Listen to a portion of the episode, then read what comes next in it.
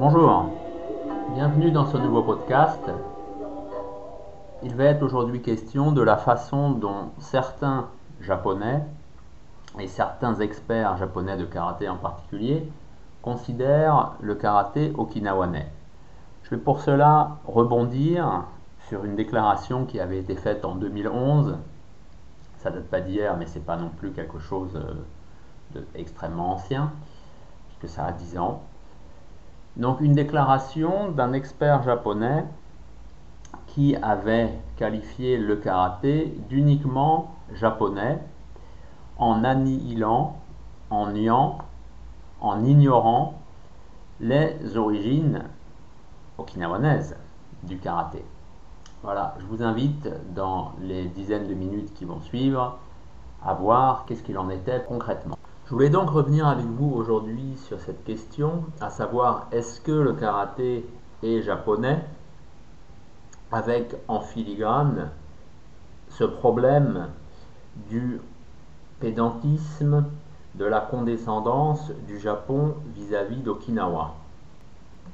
En effet, de nombreux professeurs, maîtres, experts et aussi auteurs, il faut le dire, du Japon central pensent, disent que le karaté dans sa forme okinawanaise n'est pas quelque chose d'achevé, car il vient de la Chine, et que ce n'est qu'au Japon, à la métropole du Japon, donc on va dire Tokyo et Osaka comme d'habitude, ce n'est que dans ces zones qu'il a réellement gagné en qualité. J'ai lu il y a peu de temps sur le blog de Motobu Naoki, le petit-fils de Choki, la chose suivante. Il citait un livre sorti en 2020 où il est question d'un article paru dans l'Okinawa Timesu en 2011 article dans lequel un journaliste était complètement surpris qu'un maître d'une école japonaise centrale donc euh, de karaté, du Japon central de karaté, disait que le karaté donc n'était pas okinawanais. Je vous donne la citation rapportée dans le livre qui cite l'Okinawa Taimusu, Okinawa wa karate no hasho no tsuchi de monaku, honba de monai. Ce qui veut dire Okinawa n'est pas le berceau du karaté, il n'est pas non plus le lieu où il s'est développé, où il est principalement pratiqué. Voilà, donc c'est difficile de faire plus clair.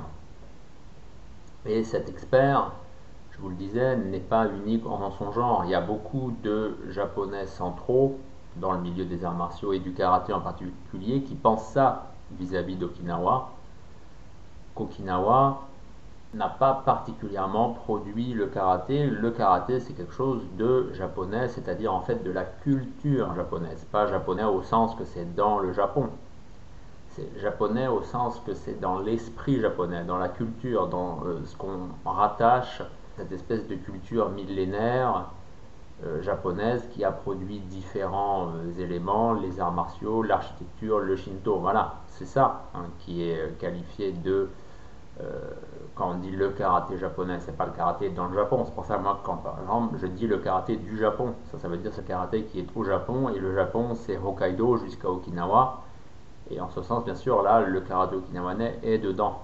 quand on parle de karaté japonais, c'est bien le karaté de la métropole japonaise, donc le karaté lié spécifiquement et particulièrement à la culture japonaise et non pas à la culture okinawanaise.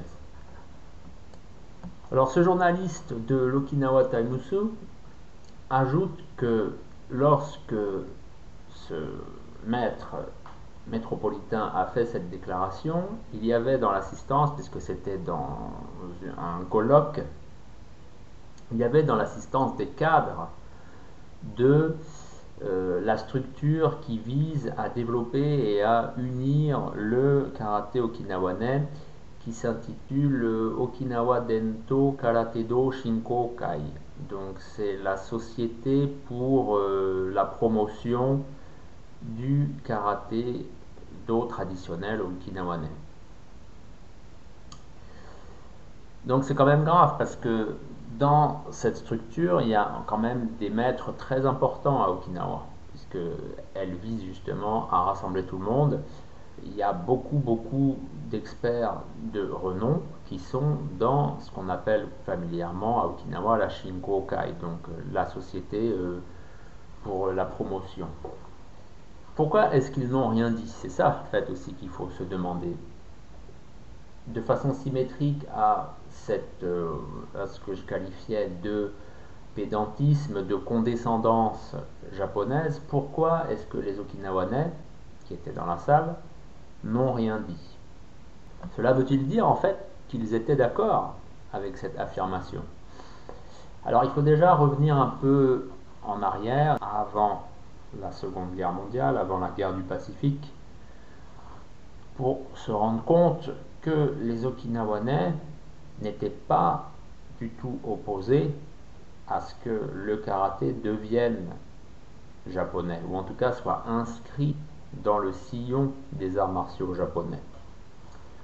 On sait que Mabuni, Mabuni Kenwa en 1941, avait écrit un article qui s'intitulait Nippon Bushido no Ichibumpa Toshite Kakuritsu Seru Karate Do. Ça veut tout simplement dire le karaté a été instauré en tant qu'une ramification du Bushido japonais. Donc c'est difficile de faire plus clair. Vous voyez, pour Mabuni, bien, le karaté était tout simplement euh, une composante, une ramification. Il était chapeauté par cette âme des guerriers euh, du Japon, cette chose supposée là, euh, qu'on essaye de vendre aussi bien au Japon que dans le reste du monde, ce fameux Bushido, euh, cette fameuse voix des guerriers.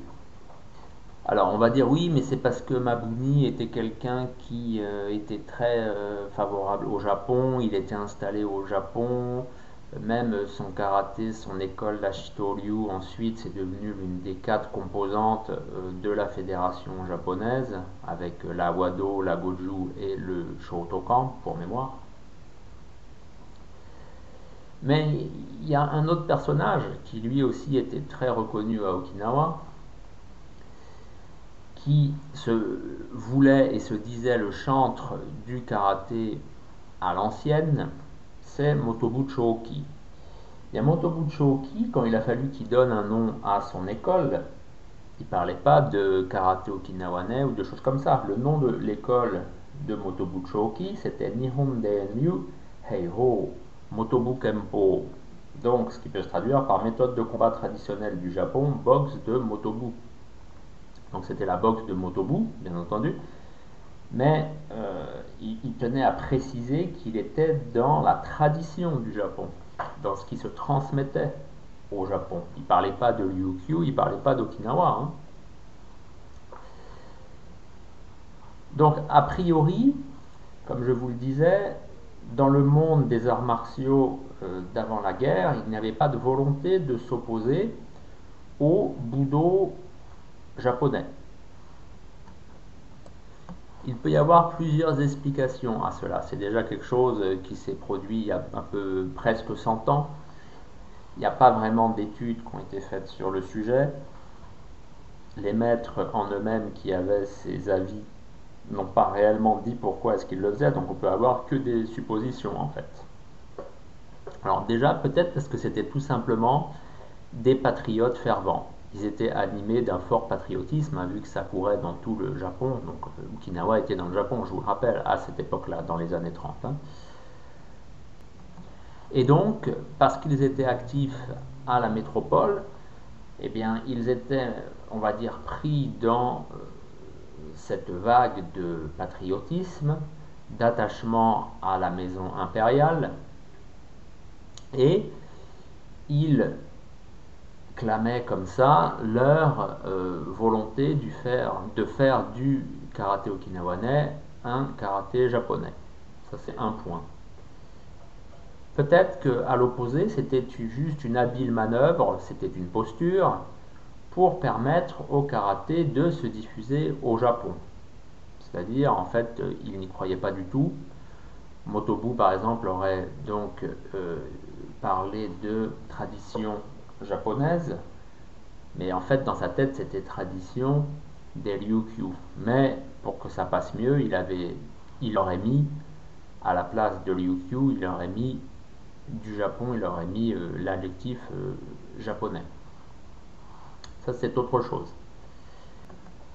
Et aussi, peut-être qu'ils avaient simplement fait un simple constat. Ils étaient au Japon, donc leur karaté était un art martial du Japon. Ça ne veut pas dire qu'il était japonais pour autant, mais c'était un art martial du Japon.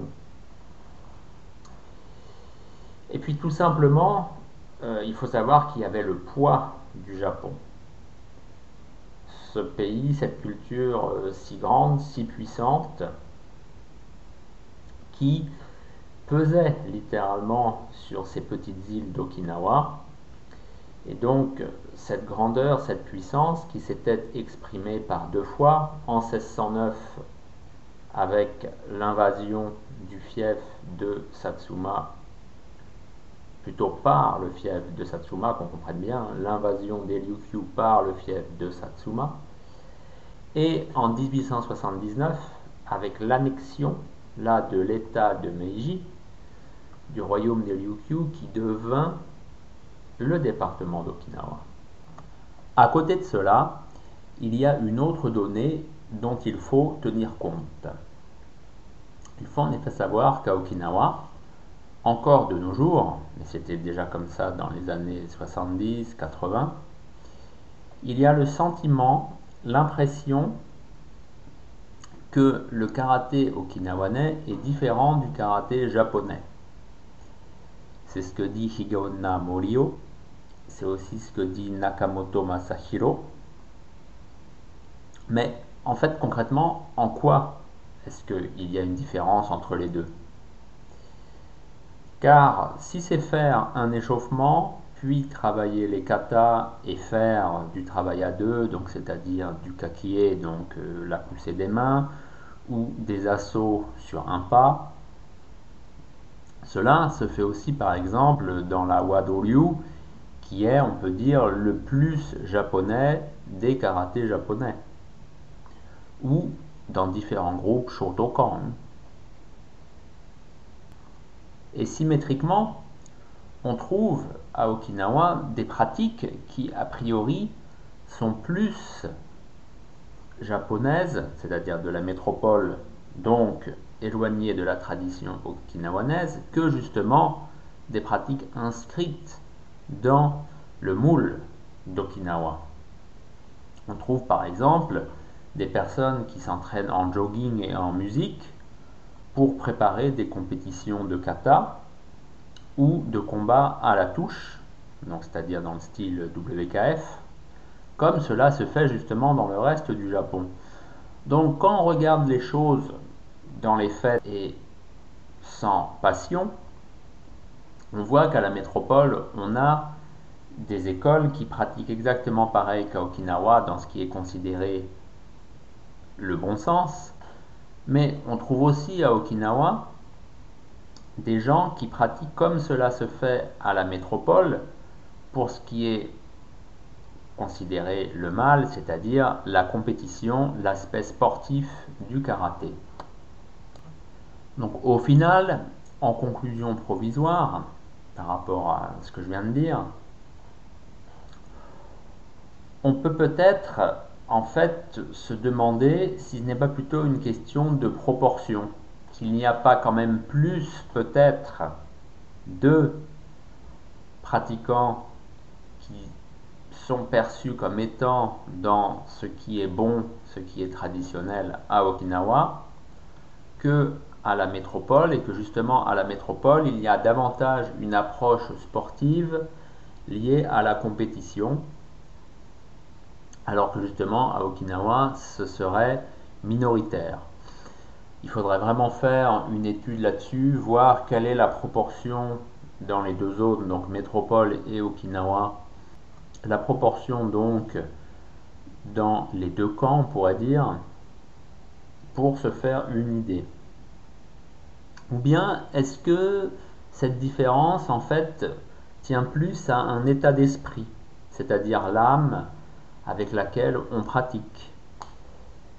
À Okinawa, on dit qu'il y a la volonté de pratiquer toute sa vie, que le karaté est lié à la culture okinawanaise, que être okinawanais c'est faire du karaté, ça pour le coup c'est pas vrai. Il y a énormément d'okinawanais qui font pas de karaté, qui n'en ont jamais fait, qui ne s'y intéressent pas et dont les ancêtres n'en faisaient pas non plus. Ça on peut en être sûr. Donc euh, ça c'est plutôt un argument qui est servi à des fins touristiques. Hein.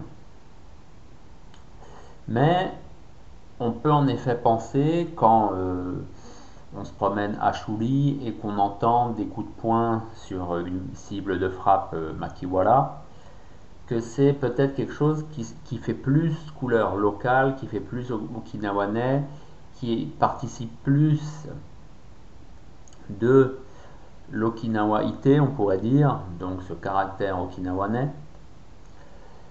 alors qu'à la métropole, euh, on pourrait peut-être voir ça dans le kendo par exemple, qui serait plus davantage l'expression du caractère japonais de ce qu'on pourrait appeler la Yamato-ite. C'est avec une sorte de barbarisme et un néologisme. Je vais donc maintenant vous donner mon avis concernant ce problème. Alors pour ma part, je pense qu'il y a deux causes possibles, deux explications à ce silence des cadres de la Société pour la promotion du karaté lors des propos de ce maître métropolitain. Soit ces cadres étaient d'accord avec ce qu'ils ont entendu, car ils pensent qu'Okinawa est japonais, et que donc même si le karaté vient d'Okinawa, parce que Okinawa c'est le Japon, au final, le karaté vient aussi du Japon. Donc il n'y a pas de problème en fait à mettre de côté Okinawa et à dire simplement le karaté est japonais. Sans oublier bien sûr, pour faire bien, de rappeler que ses origines lointaines se situent en Chine. Ça, c'était une explication possible, à mon sens. La seconde, c'est qu'ils n'ont rien dit car ils n'ont pas voulu s'opposer à ce maître du Japon métropolitain, car le Japon central et les métropolitains, les Japonais métropolitains, sont perçus comme étant supérieurs, ils jouissent d'une image de supériorité, et de fait, il ne faut pas s'opposer à eux, car ils savent mieux, ils sont mieux, au Japon tout est mieux, plus grand, plus propre, plus beau. Demandez à des Okinawanais ce qu'ils pensent, quelle est leur image du Japon métropolitain, vous verrez ce qu'ils vous en diront. Après, il n'empêche que cet expert a bien tenu les propos qu'il a dit, c'est-à-dire le karaté n'est pas okinawanais. Plus précisément, en japonais, c'était un Okinawa karate no hasho dewanai. Donc Okinawa n'est pas le berceau, n'est pas le lieu de naissance du karaté. Voilà, c'était ça ses propos. Il faut le citer correctement. Donc il a bien quand même dit ça. Peu importe quelles étaient les, euh, réactions, les pensées, euh, voilà, il, a quand même tenu ses propos. Donc ceci montre bien comment on considère Okinawa au Japon, au Japon central, au Japon métropolitain, disons le Japon pour faire simple, Okinawa n'est pas perçu comme un lieu, comme une terre avec une culture à part entière, une, culture qui est indépendante, propre, ni digne d'intérêt pour ce qu'il est. En ce sens, par exemple, l'intérêt qu'il y avait pour Okinawa chez les savants japonais au début du siècle dernier se situe aussi en fait dans le même chemin, dans euh, le même état d'esprit les euh, savants japonais s'intéressaient à Okinawa, anciennement les Ryukyu, non pas parce que c'était Okinawa, mais parce qu'ils voulaient y voir, ils cherchaient les racines du Japon archaïque, d'un Japon qui n'existait plus. C'était pas Okinawa en fait qui les intéressait, c'était l'image du Japon qui les intéressait. Et euh, d'une certaine façon, on peut rapprocher ça à la manière donc, dont euh, on perçoit le karaté de façon globale au Japon. Le karaté est japonais, peu importe qu'il vienne d'Okinawa, puisque de toute façon, Okinawa, d'une certaine façon, ce n'est qu'une partie du Japon. Et surtout, quand en 2011, l'Okinawa Taimusu avait rapporté cet incident, on pourrait dire, personne dans le milieu du karaté okinawanais ne s'en était fait l'écho, ou n'avait commenté, ou euh, aussi bien en mal qu'en bien, ce qui s'était passé. Et là, il faut que ce soit à la métropole, Motobu Naoki, le descendant de Motobu Choki, qui en parle lui dans euh, son blog, comme je vous l'ai dit au début de cette communication. Même s'il cite un livre qui vient de sortir, mais, euh, mais on sait très bien que ce livre n'aura pas un grand écho dans le milieu du karaté dans l'ensemble du Japon et pas du tout dans le milieu du karaté mondial, alors que euh, Motobu Naoki qui écrit en anglais, qui maîtrise l'anglais, euh, ça a déjà une portée euh, beaucoup plus importante. Mais il faut que ce soit à la métropole. C'est pas à Okinawa, entre guillemets. Donc on a relevé euh, ce qui s'était passé et laissé ensuite au lecteur le soin de penser si c'est normal ou pas.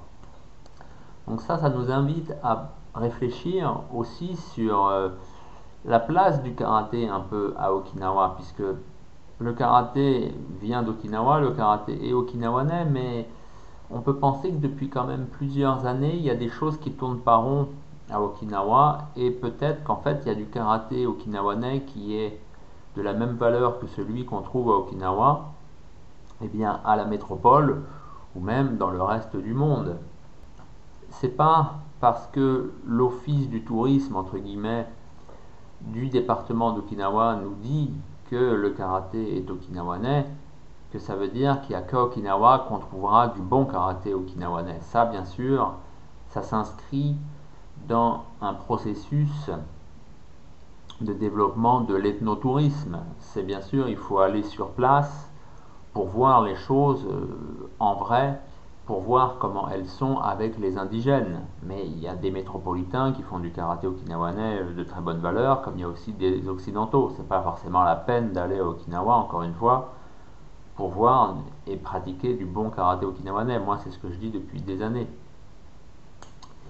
Et comme je viens de vous le dire, depuis quelques temps, on peut même des fois se poser des questions encore sur la valeur du karaté okinawanais euh, selon les dojos, selon les organisations. Ça, c'est un autre débat. C'était euh, pour rebondir un peu sur ce que je vous disais concernant la façon dont à Okinawa on considère le karaté.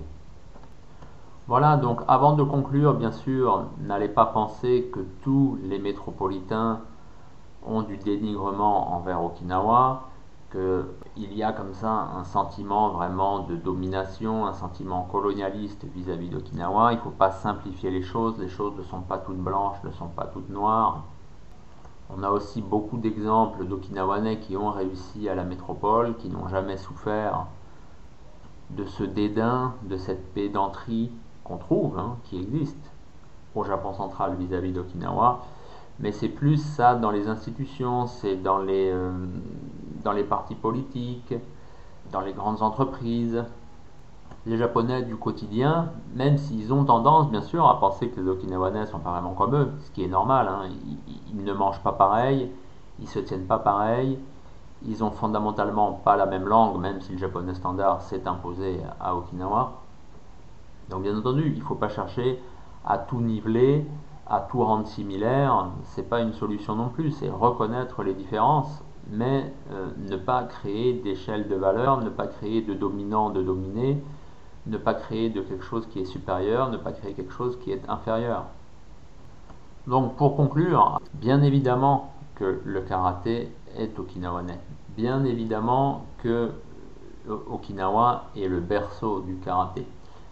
Bien évidemment que Okinawa est l'écrin du karaté. C'est le lieu qui l'a vu se développer et c'est encore le lieu qui le voit euh, se développer, grandir, vivre. Le karaté métropolitain, c'est autre chose, même si, comme je le dis souvent, il y a beaucoup d'influence du karaté japonais métropolitain sur le karaté okinawanais, c'est un fait, c'est comme ça, mais il y a quand même un fond. Quand vous allez dans un dojo Okinawa, puisque c'est comme ça, le karaté c'est quelque chose qui se pratique, eh bien, allez pratiquer du karaté dans un dojo okinawanais et allez pratiquer le karaté dans un dojo de la métropole, et vous verrez qu'il y a des différences. Voilà, merci de m'avoir suivi durant cette petite demi-heure et je vous dis à bientôt pour une autre communication. Et pour découvrir les arts martiaux okinawanais, je vous recommande mon livre Karaté Kobudo à la source, les arts martiaux okinawanais maintenant. Je peux aussi vous recommander Tête à tête en mer de Chine, qui lui est un recueil d'entretien avec les maîtres et experts okinawanais contemporains. Si vous êtes plus intéressé par euh, les textes, on va dire, fondateurs du karaté, Là, il y a deux livres de Motobucho Oki que j'ai traduits. Le premier qui s'intitule Le Karate Jutsu Box d'Okinawa et le second qui s'intitule tout simplement Mon Karate Jutsu. Et pour ceux qui s'intéressent plus aux arts scéniques euh, et les danses en particulier, j'ai édité Passé et présent des arts du spectacle okinawanais et là, je viens de sortir Danse et combat à Okinawa. Voilà, tous ces livres, vous pouvez les trouver sur Amazon. Ils sont également disponibles sur mon site jcjuster.jimdofree.com et éventuellement, vous pouvez aussi me contacter via Facebook. Donc, on me trouve donc pareil sous mon nom JC Juster sur Facebook. Vous pouvez me contacter et je pourrai vous en envoyer des exemplaires dédicacés si vous le souhaitez.